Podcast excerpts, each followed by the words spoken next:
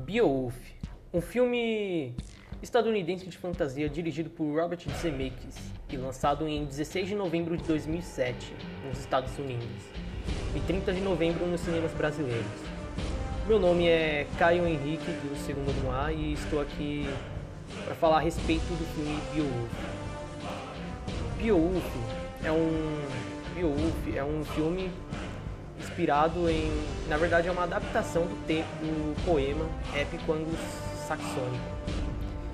O filme começa com Beowulf matando Grendel, que é filha, que é filho de um demônio e do rei Hrothgar. A mãe dele logo jura vingança e ela o seduz. E ela seduz Beowulf.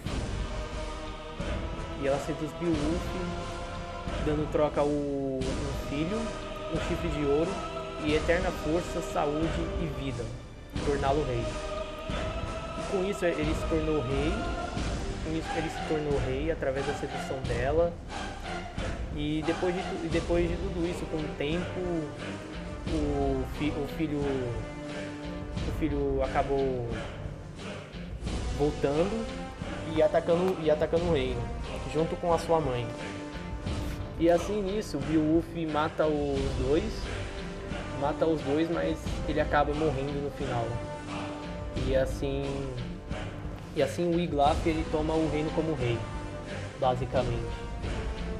E o filme é muito bom porque eu acho o filme muito bom, apesar das lutas, muita ação também. Ele também foca no contexto histórico de Beowulf, que é conta através da sedução.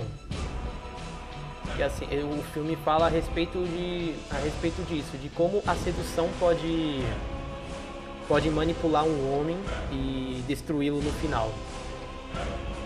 É exatamente isso que conta. É basicamente uma, para mim é basicamente um aprendizado desse filme, onde a sedução é capaz de destruir o homem por dentro. E essa obra é muito importante também porque é basicamente uma adaptação do do poema Beowulf original. E tudo isso relatado em apenas um filme. Então, é, é ótimo estudar sobre isso para mim. E este é o este é o essa é a minha opinião a respeito de Beowulf e e é isso aí. Então, adeus.